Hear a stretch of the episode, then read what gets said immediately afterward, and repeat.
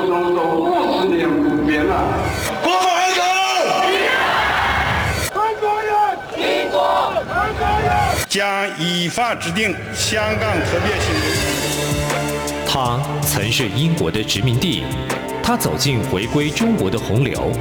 然而，他还会五十年不变吗？他还是国际金融中心吗？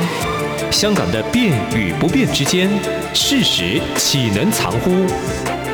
中央广播电台《这样看香港》，舍之岂能藏乎节目，每周三晚间十点，由吴色志老师来和大家一起话说香港，关心香港。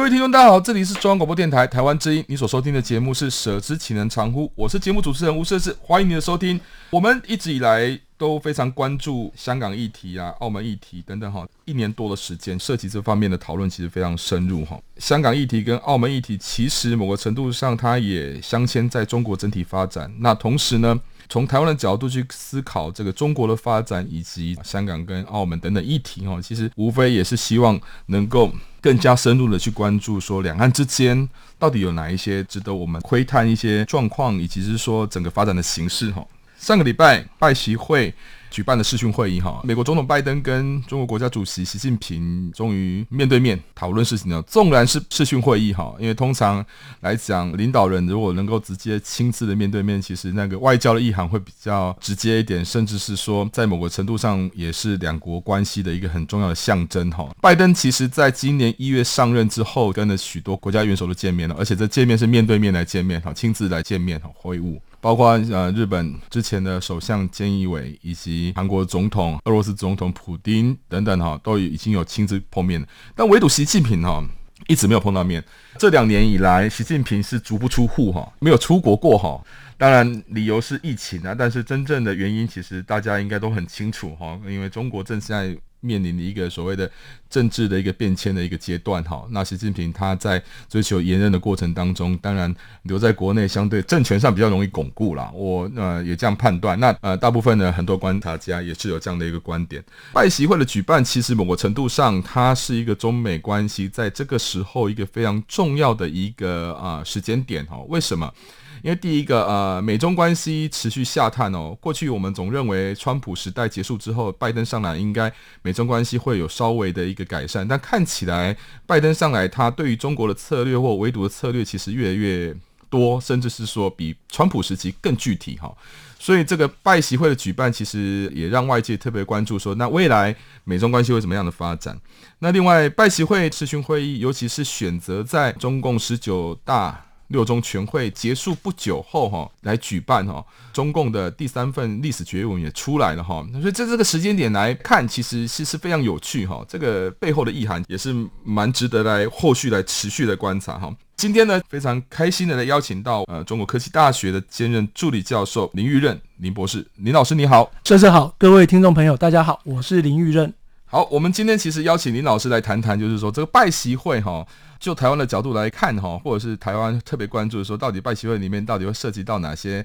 跟台湾有关系、跟两岸发展有关系，甚至安全、经贸等等哈，这个面向都非常多。那台湾其实也是在这个拜习会里面，对于整体的会议过程当中关注最深入的一个国家哈。拜习会也如同外界的一个猜测，它也触及到台湾的议题哈。我想，其实一开始要请林老师来帮我们看待一下，就是说拜习会它整体的一个内容有被揭露出来的哈，里面所涉及到的美国的一中政策或者中国的一中原则哈，这两者间在这里面的碰撞，对台湾来讲有哪一些您觉得可以值得我们来进一步来去观察呢？我想这个拜习会在这几天应该是不止台湾，是全世界瞩目的焦点。嗯、是，不过我觉得在谈这个事情之前，我想先提醒一点，就是说事实上虽然。拜登上任这段时间以来，已经跟呃几乎重要国家的领袖都有过会晤，不管是透过视讯或是见面。唯独习近平，其实他早晚都要见面，是只是说，呃，我们知道说，在今年的三月份，在阿拉斯加，布林肯跟王毅他们的会面，事实上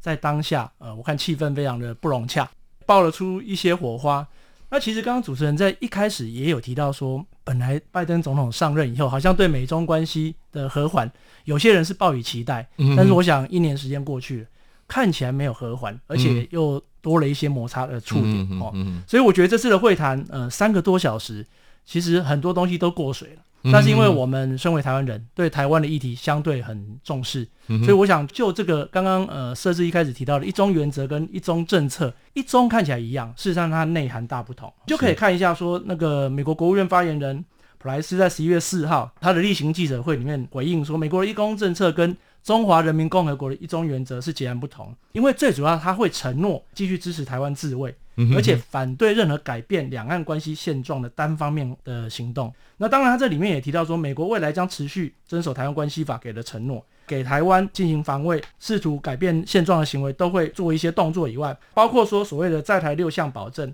美中三个联合公报指导下的一中政策。我想，一中政策要完整来看待，这样才行。那我们明白，跟中国大陆讲的一中原则是截然不同。应该是这样说，这个话题还正在延续。譬如说，拜登后来他提到说。台湾究竟要不要独立，自己来做决定？他不鼓励独立，但是跟过去克林顿直接讲说不支持独立，我想又是不同样的内涵。那明白来说，我想中国大陆现在呃它的处境哦，尤其是说现在十九大六中全会刚刚结束，马上要迈入明年的二十大，其实它内外处境相对困难。我所谓相对困难，就是说国内其实它也有很多的问题，我想很多观察家都有看到。那国外呢，本来应该是希望建立一些比较。呃，友好的关系，和缓的关系。如果习大大真的明年他要迈入下一届的任期，我想这些都是他必须要去在乎的因素。嗯、但是我们似乎在这上面看不到这样的迹象。最重要就是说，他从二零一二年接任总书记以来，嗯、我想这些年来，其实他虽然积极在对外啊，一带一路，我想是一个很重要的一个政策。嗯、但是，一带一路看起来好像说的非常的。冠冕堂皇，这个词可能不太礼貌，但是事实上，对有些本来跟他友好的国家，后来都发生了一些摩擦。哦，我常常跟我的学生，或是跟我的学术界的朋友，常常讲，巴基斯坦常常讲说，他跟中国是铁哥们，但是大家知道，一带一路对他有一些帮助，但是事实上也造成一些伤害。那我想把这个轴距再拉回来，我觉得拜习会基本上这样的一个发展，还是符合大家的期待当中。虽然总统府的发言人马上就做了一些回应，那因为其实我们也知道。拜登跟川普他是两个不同类型的人。川普我们简单可以讲，他其实就是做生意的，哦，他是一个商人，商人将本求利。拜登是一个老政治人，或是我们讲的更直接。政治界的老狐狸，我想在这里面看待一些事情的发展，绝对用不同的措施。其实我可以跟大家分享一个，我上个礼拜听到一个广播，是我们台北市议员梁文杰先生，因为他最近翻译了一本叫《天下大乱》的书，是，那他刚好上广播，他就在提到从这个翻译作者这本书里面对川普的一些观察。哦，那当然里面有些话语呢，其实大家在台湾大家都知道，因为。大家都感觉说，川普事实上看起来是很支持台湾。那很多动作虽然是跟中国事实上是站在对立的这个层面，但是相对在台湾的这个立场上面，我们都觉得对我们相对有利。不过梁议员他在翻译这本书，就是那天的对谈里面，他也有提到，其实川普本来也是敞开双手，跟习近平那边事实上是要好好交好。是，只是习近平可能有一些考量，或是说有些面子挂不住，他并没有买他的单。那没有买他的单以后，川普当然他。很霸气，他这个商人，他当然他也用他的方式来做一些回击。他其实是不是真的要为台湾做这么多？我想，包括梁议员，我个人都持一些保留态度。嗯、但是台湾这几年真的，我们拿到一些我们想要的。嗯、但是这是不是未来我们持续要这样做的？我觉得必须要观察。嗯、我们看美中，其实要把台放进来。嗯、我想主体是我们台湾。嗯、台湾在这两个大国的博弈或是对抗当中，嗯、我们要怎么取得我们的角色？嗯、我觉得这是在拜习会之后，我们可能必须要持续努力来了解这个状况的。林老师讲的非常好哈，为什么？因为其实我们在看待美中关系，其实我们之前的节目曾经也邀请过来宾来去深入来探讨拜登的一个对台政策哈。之前我们也分享了台湾如何去看待目前的整体上的国际情势，纵然现在对台湾来讲是一个千载难逢的机会哈，尤其是说美国对台动作上，其实呃慢慢让台美关系确实有走向所谓坚如磐石这样的一个方向。但是呢，美中毕竟它在全球的一个权力格局之下，哈，它不见得是一个完全是思考一个我们从理想主义去思考台湾的未来发展哦。它毕竟里面有很多的现实主义的考量，尤其是国家的地位、霸权的地位，甚至是说来来自于国际制度的运作，哈，这个背后所牵扯的国家利益的复杂度，不是呃简单从民主政治或从民主自由或像这样的一个比较属于理想性的价值同盟，可以很轻易来做一个解释或者是解读哈。尤其是台湾，其实在思考说，为什么拜登跟习近平今年迟迟未见面，但是又急于见面这样的一个形势之下，台湾。对于两强的领袖在见面的时候，我们应该用什么角度去思考，而不是从很感性的台美之间的一个深厚的情谊，或者是说民主同盟的概念去看待他们的一个对话的一些内容。因为如果从这样的角度去看的话，反而我们会更陷入到底美国是挺台不挺台这样的一个情绪上的落差哈。所以其实台独这样的一个概念，刚刚其实林老师有提到，这个台独在于美中两强的领袖的一一个交锋过程当中，其实某个程度上哦，两个领导人都各取所需的再去做这样的一个解读哈。那当各取所需的概念，就是变成说各自表述，各自表述的结果是台湾该怎么去看待它。如果假设拜登不管他有没有提对于台独的立场，或者是说从不支持、不鼓励等等哈，因为现在其实台美之间的一个联系也非常的多，所以呢也很难从这个角度去说到底台湾跟美国之间的关系有没有变化，或者是说就诚如刚刚林老师提到，我们应该用比较大的一个格局去看待台美。美中的三边的一个关系的一个进行，这个进行绝对不是一个零和游戏这么简单可以去做定向的。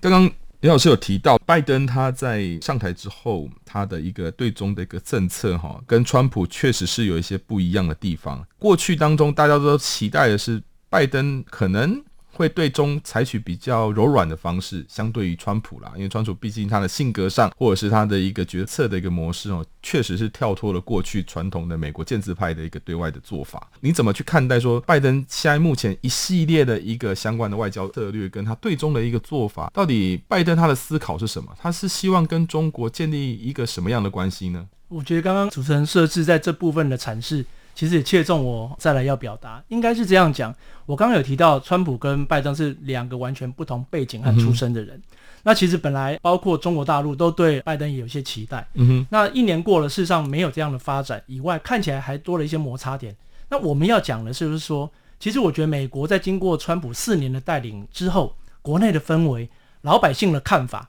都已经、嗯、我们用一个形容词叫被框到一个框架里面去。这个框架，我觉得是根本。站在中国的对立面，或许不要讲对抗，我觉得是对立这一个层面，而且这个对立面事实上跟美国本身的利益的角度有关，就是说，这个我们在看美国企业他们在跟中国大陆有关这部分，有时候沟通的时候常常被拿起来谈。嗯，那包括中国大陆的企业，它在美国部分的彼此之间的摩擦，套一句台湾的话，回不去了。美中他们过去非常和缓的状态，呃，我觉得已经回不去了。那也就是在这个架构下，我们回到拜登怎么看待？我觉得他当然不像川普这样，可能有时候大辣辣的。拜登目前他整个谋略，在整个对中的战略思考上，除了站在美国角度，还有站在世界的角度。因为其实我们知道，在川普执政时期，他想要抽离他美国警察的角色，动不动都讲说好像是以美国的立场为优先。但是事实上，美国我们知道他角色不是只有这样。拜登试图现在在扭转这个趋势，包括没多久前国际气候的这个会议在英国。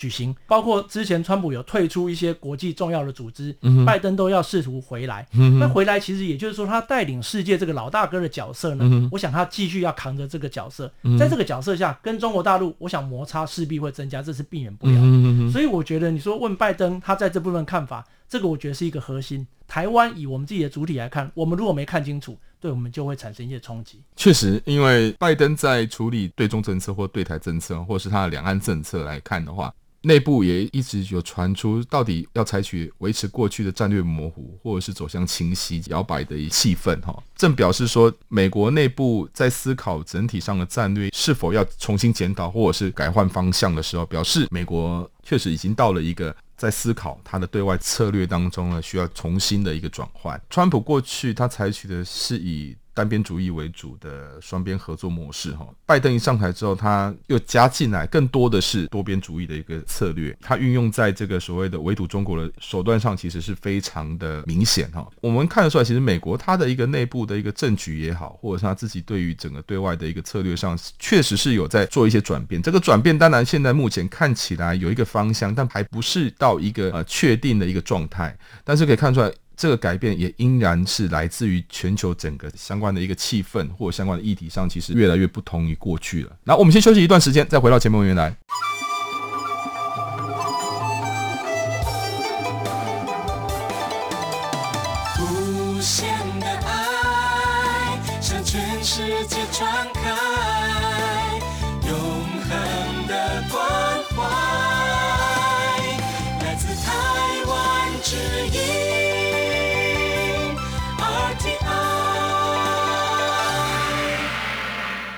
各位听众，大家好，我们再回到我们节目里面来。呃，我是吴设志，目前的节目是《舍之其人长呼》。那我们今天在上半段节目邀请到中国科技大学兼任助理教授林玉任林老师哈，他来跟我们分析拜习会后的一个整体台美中关系的发展，甚至是两大国的领袖提及到台湾议题的角度跟态度哈。那其实我一直都还蛮关注的是说，美国的一个整体上对于中国也好，或者是对台湾也好，甚至对整体的区域的个发展来讲，他到底采取什么样的一个策略？当然，我们很清楚，就是说，如同刚以上节目我们提到，拜登上台之后，他其实特别强调所谓多边主义啊。那习近平其实他也常常提到多边主义哈。两大国都提到多边主义，可是看得出来，其实拜登的多边主义的一个实际上的作为其实比较多一些啦。所以比较多就是说，他占用了他各种的一个国际场合，包括 G7、G20，或者是说全球气候变迁等等这些议题。当然，这些不见得都是美国的主场哦。不过，他善用这些机制，凝聚的他上台之后所期待想要推动的一个美国对外的一些政策。拜登在这一次的拜习会里面，哈，他当然也特别去强调，他会去要中国能够遵守国际规则，美中之间的一个竞争关系持续之下，不要变成冲突。所以，其实某种程上，他有散发出他希望能够透过这个会谈达到控管冲突的这样的一个方向。但实际上，我们看出来这个部分其实非常困难啊，因为毕竟不是说呃一次会谈就可以控制得了，那更何况。两国之间对于许多的敏感议题的一个分歧其实非常大。我想再进一步来去请教一下林老师哈，到底这样的一个美中关系，在这一次的拜习会的会谈之后，未来美国如何去看待台湾目前的一个状态？因为他还强调了不要片面的去改变现状嘛。那这个现状在美国的思维到底是什么？那同时，他又怎么去定位台湾的一个地位呢？到底台湾是什么样的一个概念？在美国的一个政府的角度里面，如何去思考？我想刚刚呃，设置提到说这个现状哈，这个现状，我想在呃美中在触及台湾议题的时候，常常谈到。不过我最近有看到呃哈佛大学费正清东亚研究中心的一个台湾研究小组召集人葛迪温教授，他有提到一点，我觉得值得我们大家思考。嗯、大家都一直觉得现状就是好像两边是和平的往来，互不。干扰哦，跟现在有一些差别。但事实上，如果照葛迪温教授的看法，现在的现状事实上已经跟过去不太一样。目前的现状事实上都是从美中台本来在一个稳定的一端移向冲突的一端。嗯哼哼。我觉得这句话非常重要。怎么说？在种种条件之下呢，维持现状可能不是任何一方的目标，因为我们的现状现在是会产生摩擦的，可能会冲突的，搞不好会擦枪点火的。好，所以这个是应该我们要来努力寻求怎么解决。因为我们现在大概都存于三方里面的各两方的对话了，但是现在欠缺一方。大家知道说，台湾跟中国大陆基本上在这五年来，尽管蔡总统在正式的场合、非正式的场合都释出很多善意，中国大陆方面呃没有给过任何比较好的回应。那我觉得我们应该是朝这方面的管控机制。其实呃，我们知道说呃，两蒋时期虽然跟毛泽东这么对立，打过战争，但事实上他们都有一些沟通管道。那我们再来讲李前总统好了。是呃，李前总统后来这些史料都慢慢解密了，我们也知道说，包括张荣峰教授、曾之正他们以前事实上都跟大陆有来往。那我觉得这些都是一个可以避免一些擦枪走火的状况。嗯，那我现在提到不是说、呃、我们要派密使，但是我觉得两边其实沟通的管道应该还很多。就算台面上目前呃不宜启动，有一些第三方的一些沟通管道，应该要让它存在着，但是我们现在看不到。那这是我们比较忧心的地方。嗯如果仰赖美中两强权当中的对话，我们想在里面夹缝中找生存，我个人是比较悲观哦，因为我觉得这可能不是我们台湾要的。这个部分其实我还蛮认同的原因，是因为在于说，中国跟台湾纵然在意识形态或政治价值上的不同哈，但是我们离这么近哈，呃，某个程度上需要有更多的一个管道，不管这个管道是官方的，或是非官方的，或是民间的哈，来促进彼此之间在某些资讯上的取得，或者是相关讯息上的解读，能够控制得宜，而不会出现误判哈。其实这一次的拜习会里面，从美国的角度来去做思考，对于这一次的一个会谈，他们所期待的，并不是在于说改善两国之间的关系，因为他们认为现实上其实是有困难的，就如同刚才林老师所提到的。那其实中国也很清楚，要美国这时候改弦更张来去改变他的一个对中政策，其实也不可能的，因为美国他有全球队长这样的一个身份，他不容易有这么大的变化，这个他基本上是不务实的哈。其实他们两强之间在行硕的是什么样的概念？希望能够透过这样的会谈，能够未来当中可以搭建一个热线也好啦，或者是说透过某一种的机制，去让彼此之间不会因为竞争。呃，有暴冲的行为，或者是说，呃，形成误判。那尤其我们知道，前一段时间共机扰台的事件非常的频繁，甚至是说破了一些记录哈，就是架次破记录。所以其实某种程度上，这会让不只是说台美中三边关系，还包括日本、韩国、菲律宾等等这周边国家，也会感到担忧，就是说，万一如果假设这么频繁的军事动作，会不会呃有一些擦枪走火的事件发生，甚至是说呃可能在一次的误判当中，或者是相关的一个军事人员在情势上的一个冲动，导致了战争这样的一个不可回复的一个不归路的状态哈。所以其实这一次他们的会谈讲最重要的就是在于说如何去形塑这样的一个可以沟通的一个管道。但是问题是看起来哈这也不容易啦，因为毕竟你要在这么短时间，就算是三小时对话，或者是其实之前也也累积了相关的接触了。哈，你要建构一个足以去作为信任或者是相关的一个默契，能够达到这样的一个目标，其实我觉得也不是那么容易，就是短期内啦。更何况从这个角度来去思考台湾跟中国的关系，或者是台湾在这个整体上的区域安全的问题上的角色，某个程度上也有它的困难度。不过这个方向就如同刚才林老师的来讲了，其实这个方向必要的啦，因为毕竟在整体的区域上，台湾也跟美国这个国安系统基本上有一些。定期的对话机制，哈，这个过程当中，呃，美国可以从台湾这边去获得一些相关的资讯，但是呢，在中国跟台湾之间断裂的一个前提之下，哈，某个程度上，在有一些资讯上的解读也不见得那么的完整。又如同林老师刚才提到，蔡总统也不断的有表示，这个说希望两岸可以进一步来接触沟通哈。中国这部分的态度其实是非常重要的啦，因为毕竟当下我们要去解决一些政治或者是意识形态价值上的问题，其实非常困难。呃，如何去避险？或者是说如何去建构一个所谓的呃尝试性的，就是美国讲的尝试性的接触哈，这个其实是必要的啊，因为这个动作对未来整体上我们如何在有一个稳定的状态之下，可以进一步来更深入来对于相关的讯息上能够有更正确的判读，其实非常重要。虽然这个部分。很重要，但是其实习近平在这一次的会谈里面，他特别跟拜登提到说，如果美国对于支持台独的一个声音越过了红线哈，基本上中国会采取一个必要性的或者是果断的措施啊。这个听起来就是一个警示的作用的说话。对照在美国这段期间，不管是国务卿布林肯，或者是呃美国拜登总统哈，其实都有提到说，说万一中国片面的改变现状，对台采取这个军事恫吓的动作的话，美国基本上会有所动作的哈。更不用说澳洲也不时的提到，如果美国在针对两岸议题上有动作的话，澳洲会去配合美国哈。这看起来，习近平这句话其实是有这样的一个意涵，就是说台湾的说法就是对呛了，就是我我来告诉你，我也会采取。动作这个部分你怎么解读？就是说，习近平他是要警告美国吗？当然有这个意味，可是美国怎么去看待呢？美国难道会因为这样子就跟台湾的互动就因此减少吗？这个红线到底在哪里？他们如何去定义呢？我觉得这是一个有趣的问题哈。习近平他把话讲得这么白，刚刚设置提到说，他到底是讲给美国，还是其他曾经对这个表达看法的一些国家听？还是给他自己人听，还是给台湾人听？嗯，我的看法呢，以习近平讲这话，跟他过去曾经讲过的话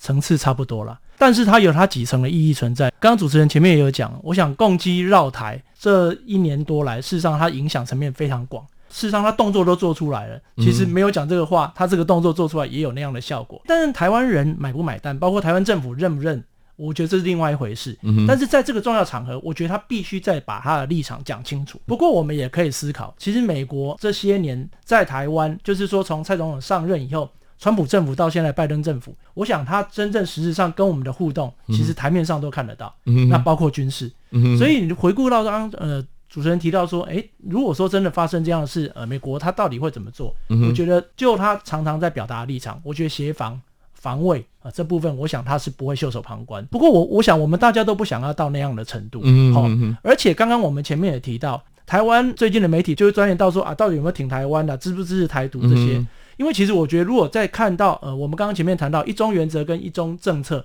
虽然内容。不太一样，但是他最终的那条线事实上是在那里。拜登上任以后，其实这条线他也常常在讲，所以我觉得我们去争论，我觉得那是无意义的琢磨啦。嗯哼哼，那反而我刚刚提到说，呃，到底要怎么建立这个沟通的管道？其实我有一个小小的建议，现在台湾跟中国大陆之间要沟通相对困难。可是中国大陆正跟美国正在积极的在做互动，虽然也有一些问题。嗯、那台湾跟美国事实上也有很好的沟通渠道，是不是可以？美国可以扮演这个角色？嗯、那在过去，美国也有扮演过，这是我们可以来思考的方向。嗯、我一直觉得，其实沟通这件事情哦，当然它有一定程度需要很多的策略上的推演准备，但是呢，它还是一个是。必须要进行的动作啊，尤其是台湾跟中国之间，其实在这个所谓的意识形态落差这么大，同时对于彼此之间的定位有如此巨大没办法妥协的空间哈。更需要有一些沟通，或者是说一些正确讯息的传达，或者是检验，来去让整个形势的判断能够加正确哦。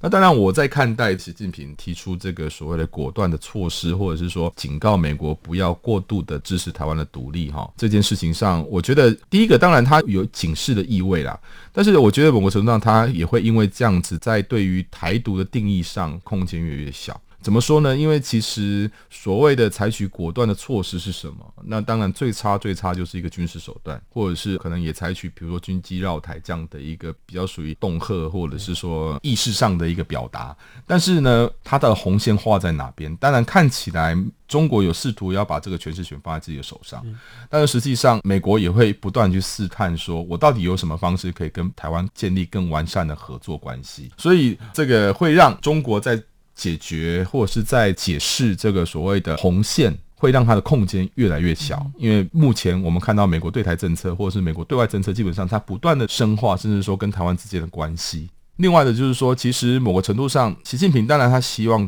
透过这样的一个对话当中，能够有达到对内的一个宣传效果啦。因为毕竟六中全会刚召开完毕，那再来是说，呃，习近平在明年二十大。即将要往连任这样的方向进行，但是呢，从此时此刻到明年二十大还有一年的时间。这中间的一个变数上还是存在的。那我觉得，其实这一次拜登会某个程度上对习近平来讲，他除了有内宣的意涵之外，再是他为了巩固政权的一个前提考量之下，这个美国试图也是向这个习近平或对中国或对中共来散发出一个讯息，就是说我不会去挑战你习近平连任这件事情，也认知到中共在中国政治上的一个正当性跟角色的扮演，所以美国不会去介入到中国的政治。那这个两个层面的。这个意涵就是它出现了两个层面，第一个就是中国，它某个程度上，习近平他放心了，就是美国不会介入中国的政治运作。第二个就是说，它另外一方面也呈现的是说，美国它改变了对中国的期待。过去当中认为说，我经济开放，我就期待政治改革。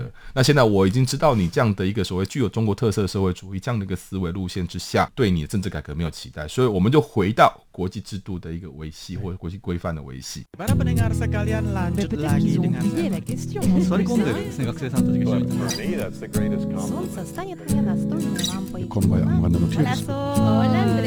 无论你在世界哪个尽头，请你跟我这样做。Turn on your radio，阳光 RTI，Worldwide，